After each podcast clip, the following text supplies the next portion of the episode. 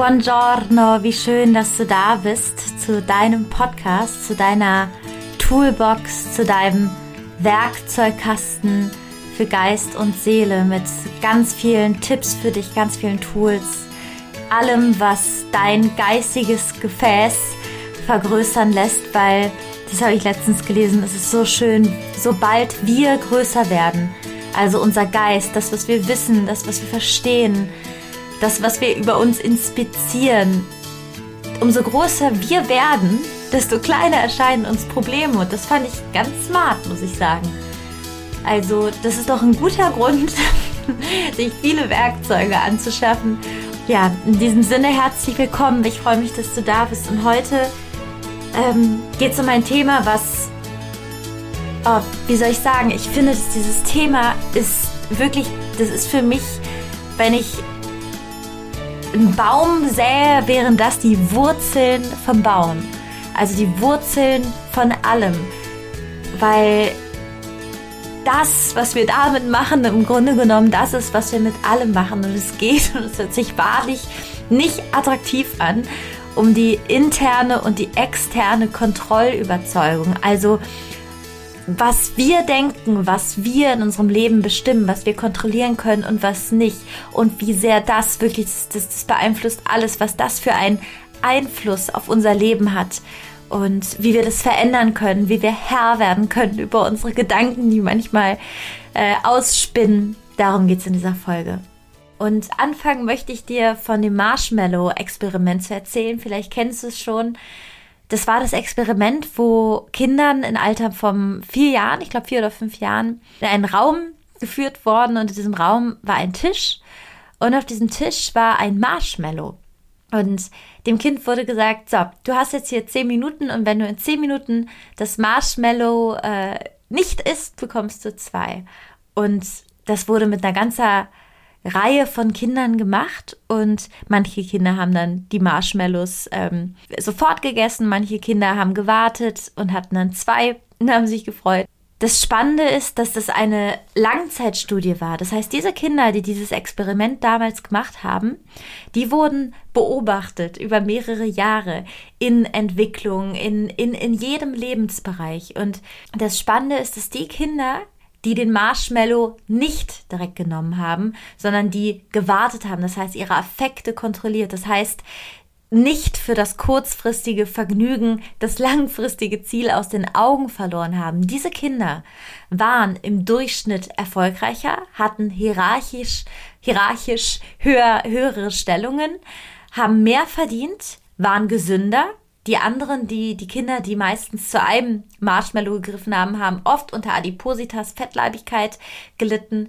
Die Kinder, die gewartet haben, die zwei Marshmallows genommen haben, waren gesünder, waren sportlicher, haben im Durchschnitt mehr und gerne gelernt. Also es war einfach wie eine andere Gesellschaftsschicht fast schon, kann man sagen.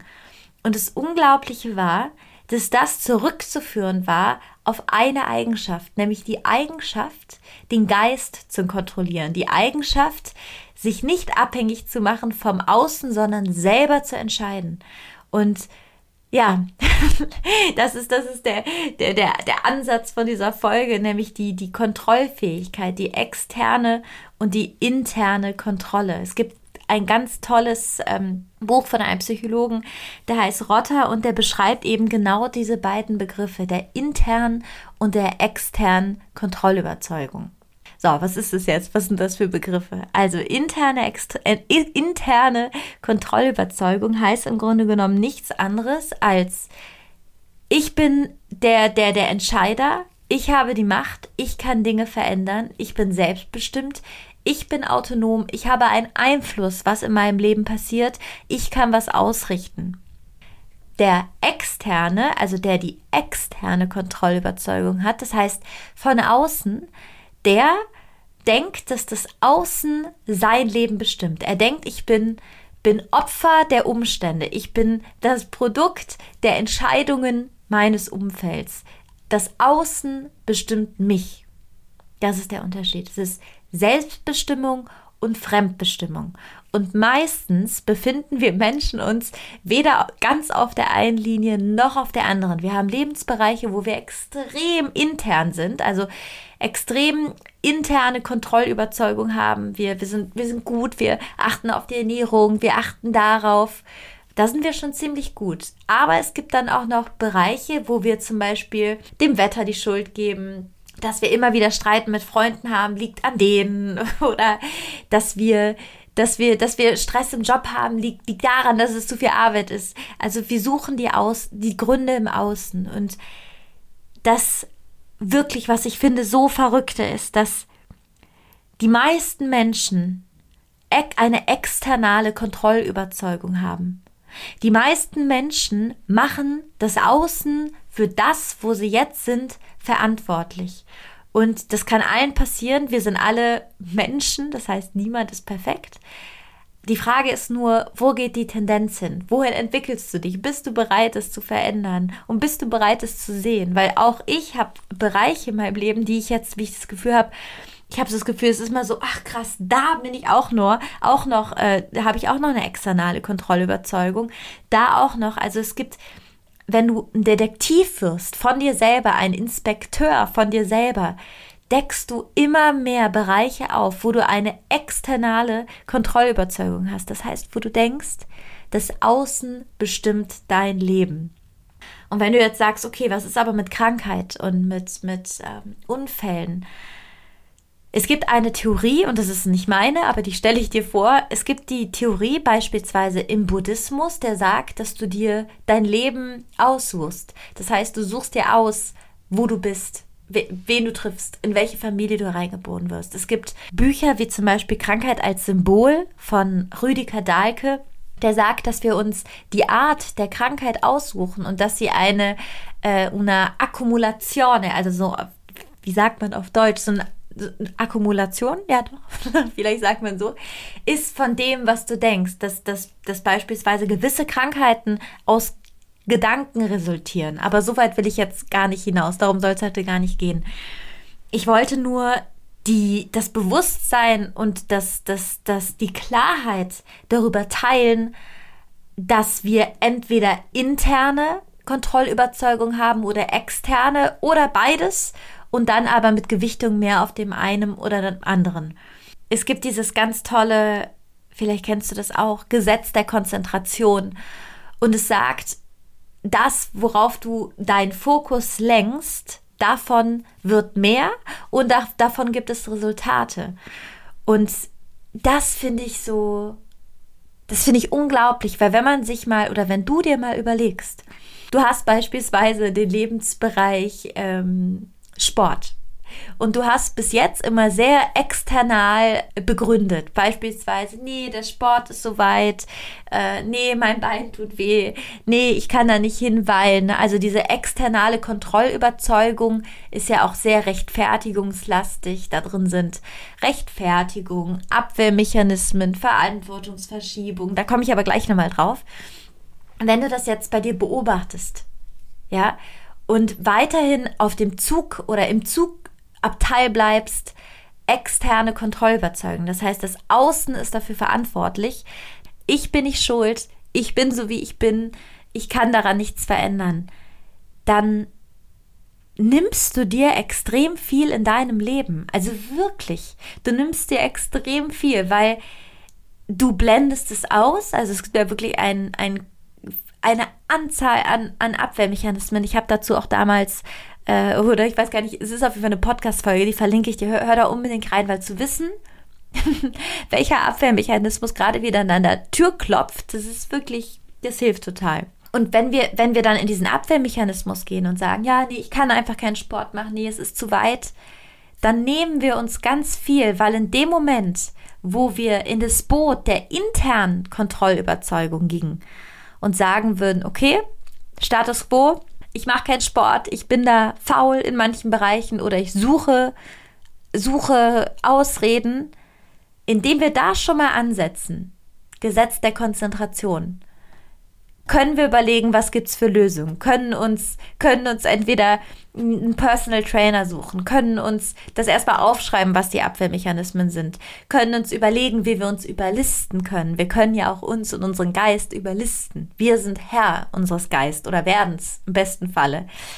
Wenn wir das machen und unsere Konzentration auf die Lösung anstatt auf die Verdrängung richten, wirklich, du wirst sehen, das ist unglaublich, weil man sagt ja, äh, Energy goes where, nee, Focus goes where energy flows. Ich glaube, so heißt. Und ich finde, das kann man noch erweitern in, wo du dich drauf konzentrierst und wo deine Energie hingeht. Also sei es in die Lösung davon, dass du das jetzt auflöst, dass du jetzt, äh, dass du jetzt die Kontrolle übernimmst, dass du es dir anschaust kommen direkt Resultate. Das heißt, es ergeben sich neue Möglichkeiten.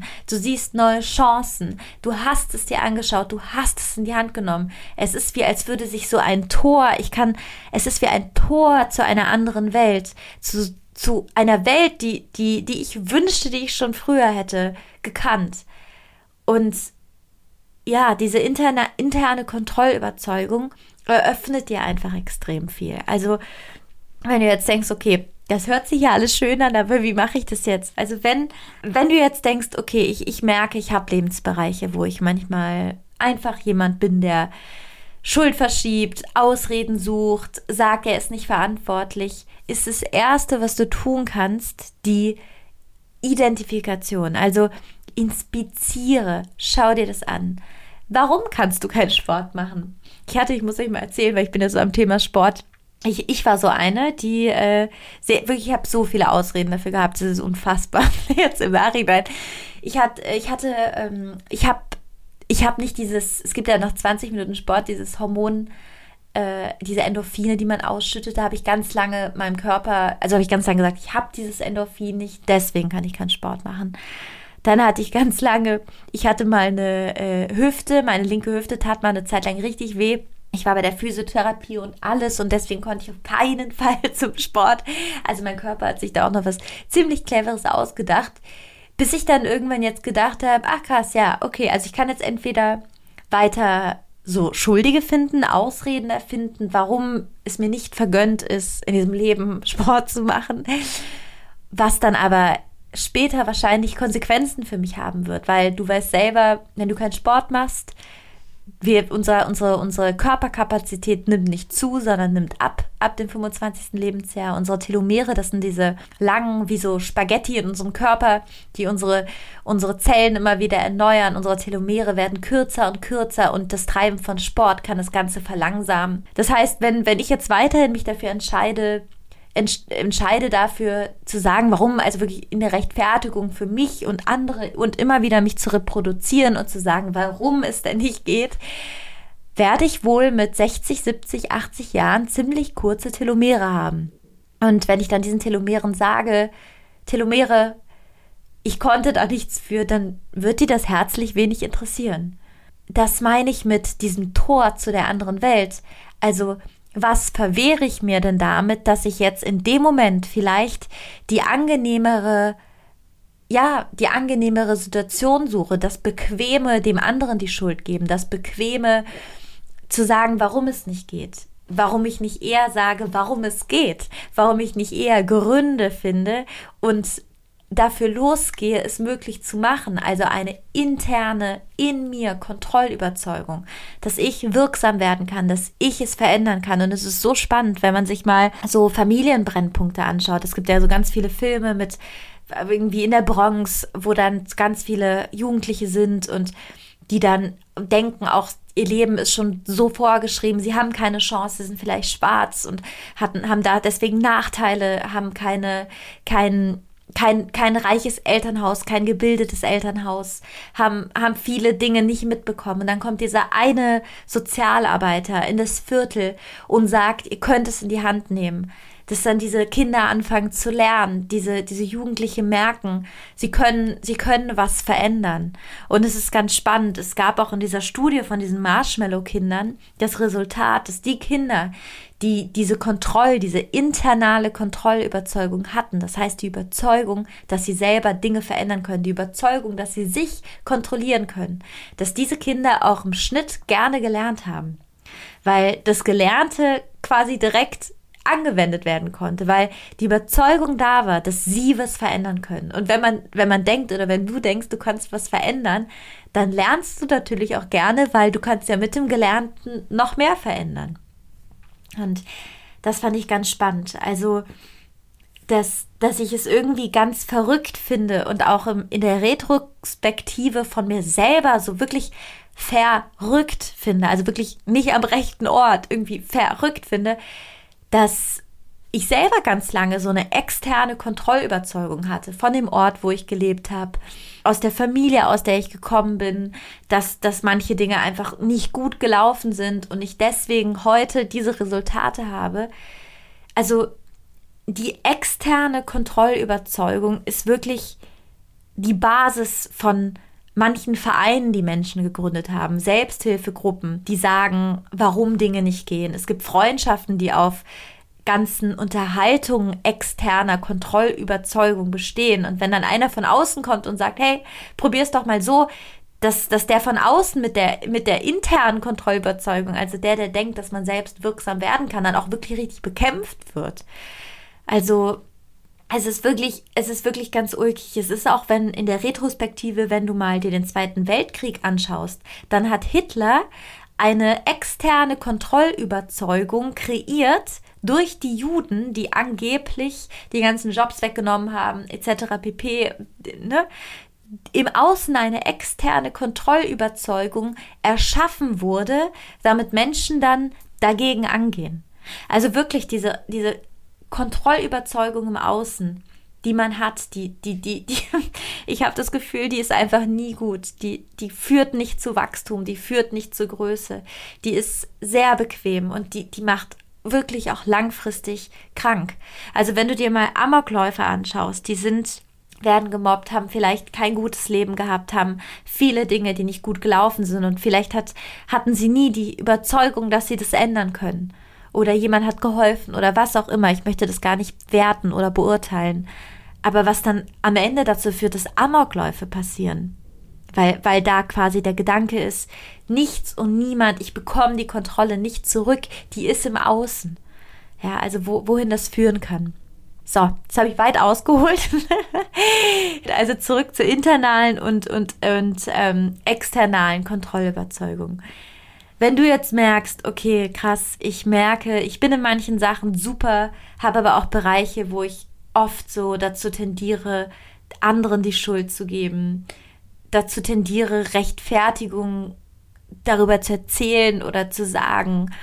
Also wenn du dich einfach beobachtest, und dazu würde ich dich eh einladen, ein Beobachter deiner selbst zu werden und dem, was es in dir denkt, weil es denkt so viel und wenn wir jedem Gedanken glauben, ja, da, da ist nicht gut, gut daran getan. Also dazu zu jemandem zu werden, der sagt, nee, ich bin der Herr im Haus und ich gucke, welcher Gedanke gut ist und welcher nicht. Und welcher Gedanke mich dazu führt, größer zu werden und welcher kleiner. Also Gedanken wohnen, man sagt ja auch so, Gedanken wohnen nie mietfrei in dir. Ja, also es gibt Gedanken, die sind gute Geldanlagen, die bringen dir vielleicht langfristig äh, noch Einnahmen, passives Einkommen. Da resultiert das raus, der und der Samen wurde gepflanzt. Und es gibt diese Mieteinnahmen oder es gibt diese Mieter, die irgendwie die Wohnung dreckig lassen und äh, ich weiß nicht, ihre Miete nicht zahlen. Einfach äh, kein Gedanke wohnt mietfrei in dir. Jeder Gedanke ist entweder dir zuträglich oder dir abträglich. Und das zu inspizieren.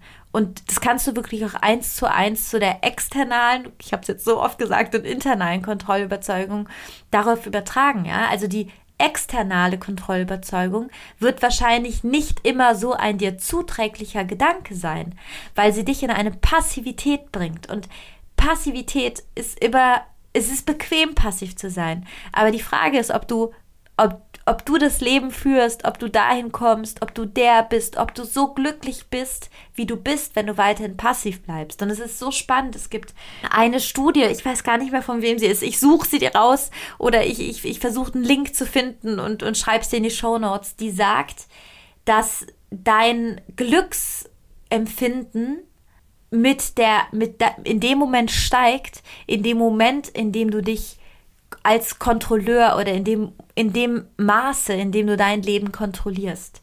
Also dein Glücksempfinden wächst in dem Maße, in dem du glaubst, dein Leben zu kontrollieren. Und es macht auch total Sinn, wenn du dir mal überlegst, wann werden Menschen sauer, wenn sie irgendwo eingesperrt werden. Ja, also Kontrolllosigkeit macht wütend, macht aggressiv, macht verzweifelt. Und wenn man sich mal überlegt, dass ganze Lebenskonzepte und Menschen sich das immer wiederholen, auch in kleinen Dingen, dass Dinge so sind, wie sie sind. Es gibt wirklich ja auch dieses ähm, es ist, wie es ist. Es gibt wirklich, wenn du mal, wenn du mal leise wirst und hinhörst, was dein Umwelt, Umfeld so spricht.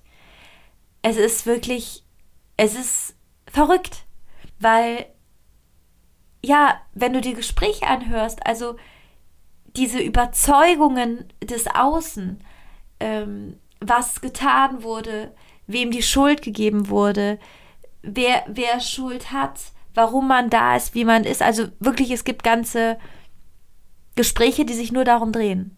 Anstatt sich darum zu drehen, was kann man denn jetzt tun? Also nach vorne schauend, wie kann man das Zepter in die Hand nehmen? Und wenn du dir dein, dein Leben mal anschaust, zu gucken, wann bin ich internal, also konstruktiv, wann kreiere ich, wann bin ich proaktiv, wann bin ich selbstbestimmt und in welchen Bereichen sage ich noch, dass ich es nicht bin. Ich hatte das ganz lange mit Geld. Da habe ich ganz lange immer so Geschichten mir erzählt. Es war der Hammer, wirklich. Also hab mir hab irgendwie, also hab das so richtig verdrängt. Und na klar, alles, was du verdrängst, da, was soll denn, was für ein Ergebnis soll denn daraus resultieren? Und in dem Moment, wo du schon sagst, hey, ich verdränge das und jetzt schaue ich es mir an, das bringt schon wirklich, dass, dass daraus kommen Resultate. Ich verspreche es dir. Es werden sich Türen öffnen. Also solange ich das gemacht habe, hat sich auch, so sah auch mein Kontostand aus, ja. Also wirklich, so war es einfach.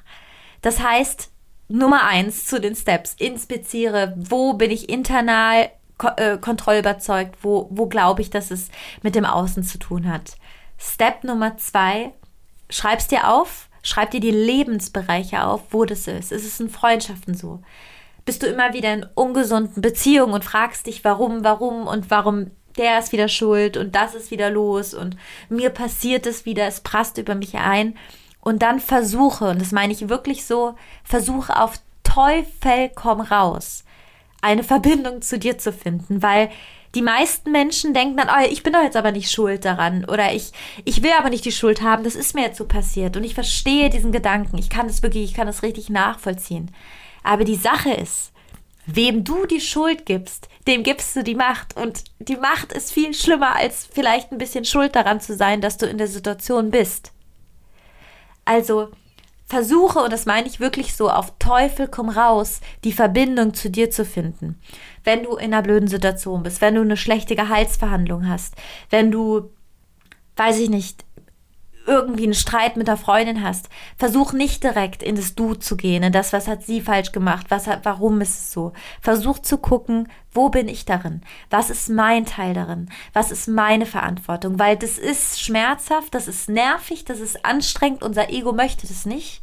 Unser Ego weiß alles, unser Ego ist mega, unser Ego gibt dem Umfeld die Schuld, unser Ego, unser Ego. Unser Ego ist aber jetzt nicht unbedingt the best für unser Glück. Wenn du das mal rausnimmst und dich wirklich in jeder Situation, und das meine ich wirklich so, fragst, was habe ich damit zu tun? Was habe ich getan? Welche Samen habe ich vielleicht unbewusst gesetzt? Und dann wie auf so einer Leiter zurückkletterst und dir das anschaust und glaub mir, das machen die wenigsten, weil die wenigsten wollen damit zu tun haben, was wirklich der Trugschluss des Jahrhunderts ist, weil es so klug ist, das zu tun, weil du bei dir was verändern kannst. Du kannst bei dir die Stellschrauben ändern. Du kannst bei dir nochmal neu programmieren und im Außen dann ganz anders auf die Sachen zugehen und du weißt einfach so viel mehr. Es ist, als würdest du, würde dir was passieren, aber du willst gar nicht die Info haben, die dann für dein, für dein Raumschiff wichtig ist, damit du das nächste Mal auf das richtige Ziel zufliegst. Und dieses die Info nicht haben wollen, ist eben die externe Kontrollüberzeugung. Ja, du merkst, das Thema liegt mir sehr am Herzen, weil ich einfach glaube, dass sobald du das weißt, sobald du auch weißt, wie wir Menschen sind und wir sind eitel und wir haben Ego und wir wollen keine Schuld und wir wollen es bequem und alles. Aber die Frage ist immer, macht uns das so glücklich? Und ist es so, so cool für uns? Ist es so gut? Und wächst du damit? Und ich glaube, die Antwort ist not. Genau, also erster Schritt, inspiziere. Zweiter Schritt, äh, schreibst dir auf, in welchen Lebensbereichen es ist. Und dritter Schritt, schau dir den Gedanken an, entscheide, ob er dir zuträglich ist oder nicht. Und wenn die Antwort Nein ist, dann eliminiere ihn. Und die Frage ist, okay, wie eliminiere ich jetzt einen Gedanken, die kommen und gehen? Das heißt, wenn du demnächst wieder diesen Gedanken hast, heute ist der Sport, aber es regnet, oh, ich will nicht, okay. Ausrede, das heißt, ich, ich inspiziere erst eine Ausrede, ich benenne ihn. Und dann frage ich mich, ob diese Ausrede jetzt so gut für meinen Körper ist oder so gut ist für mein Leben. Ist die so gut? Also, was passiert, wenn ich dieser Ausrede weiter folge? Wohin komme ich dann? Und dass du dann der Ausrede sagst, hallo Ausrede, danke, dass du da bist, danke für den Gedanken, ich mache aber die Tür zu und du lädst neuen Gedanken ein. Weil glaub mir, das Tolle ist, jeder Gedanken, den du wirklich aus deinem Haus aussperrst, da kommt ein guter neuer. Und wenn der zweite, dritte, vierte, fünfte auch kein guter ist, dann warte auf den nächsten und lad den nächsten ein. Wirklich, das ist, das ist, das meine ich wirklich von ganzem Herzen. Werde Herr über deine Gedanken. Guck, was die so machen. Das sind wie so Kinder, die schreien. Guck, was die machen und such dir aus, welche gut sind. Glaub nicht all deinen Gedanken. Es gibt ja dieses, diesen Begriff der positiven Psychologie, dass man alles immer gut sehen soll, äh, ne, immer das Gute glauben. Ich glaube, ich glaube sogar eher, wir sollten nicht immer alles glauben, was wir denken. Ich glaube, dass wir uns wirklich bewusst wie im Supermarkt aussuchen sollen, was auf unser Band kommt. Schau dir das an, was auf dein Band kommt. Schau dir an, wann du Ausreden suchst. Schau dir an, wann du Dinge tust, die dir helfen. Versuch nicht, es dir gemütlich zu machen. Sei, lass dir nicht alles durchgehen. Sei dir selber der beste Herr, der beste Chef und guck, wer reinkommt. So, das war's. Also ich, ich hoffe, du konntest was da, daraus mitnehmen. Also nochmal kurz, es gibt externe, internale Kontrollüberzeugung. Mach, mach einen Check. Wo bist du noch was? Sei ehrlich. Wo erzählst du dir Geschichten? Wo sagst du, das geht nicht so? Wo sagst du, andere haben es auch so gemacht? Und noch ein T Tipp. Wenn du sagst, ja, die Betty geht auch nicht zum Sport, ja, die Betty, die hat auch mal so schlechte Erfahrungen mit Männern oder die Betty, die hat auch äh, es nicht geschafft, ähm, weiß ich nicht, die Beförderung zu bekommen, dann such dir bewusst die Leute aus, die es geschafft haben. Und zeig deinem Ego, dass es durchaus andere gibt, die es geschafft haben. Weil unser Ego versucht uns zu schützen, unseren Selbstwert zu schützen. Versucht, dass wir uns nicht schlecht fühlen. Aber das wirklich das, was verloren geht, ist die Information. Die Information, die dich Dinge verbessern lässt. Also glaub nicht deinem Ego, glaub nicht diesem Selbstwertschutz, den wir nicht brauchen, weil du bist wertvoll sondern glaub der Information, die kommt und such dir dann jemanden, der es macht. Such dir die Betty, die andere Betty, die vielleicht immer zum Sport geht. Frag sie, wie sie es gemacht hat. Frag nach. Guck dir die Leute an, die gute Beziehungen haben. Lies die Bücher von den Leuten. Guck dir Dokus von denen an. Geh zu Seminaren. Frag, wie sie es gemacht haben. Orientiere dich, wenn dein Ego dir sagt, nee, das geht aber nicht. Orientiere dich an anderen, die es schon gemacht haben. da gibt es gar nicht so viele Ausreden. Genau. Also orientiere dich und werde Herr über deine Gedanken. Kein Gedanke wohnt mietfrei. Entscheide, wer in dein Haus kommt. Tausche aus. Und wenn der Gedanke immer wieder kommt, dann begrüße ihn nett und sag, schön, dass du da bist. Und ich entscheide mich aber für einen anderen. So, that's it. Das war das Wort zum Freitag.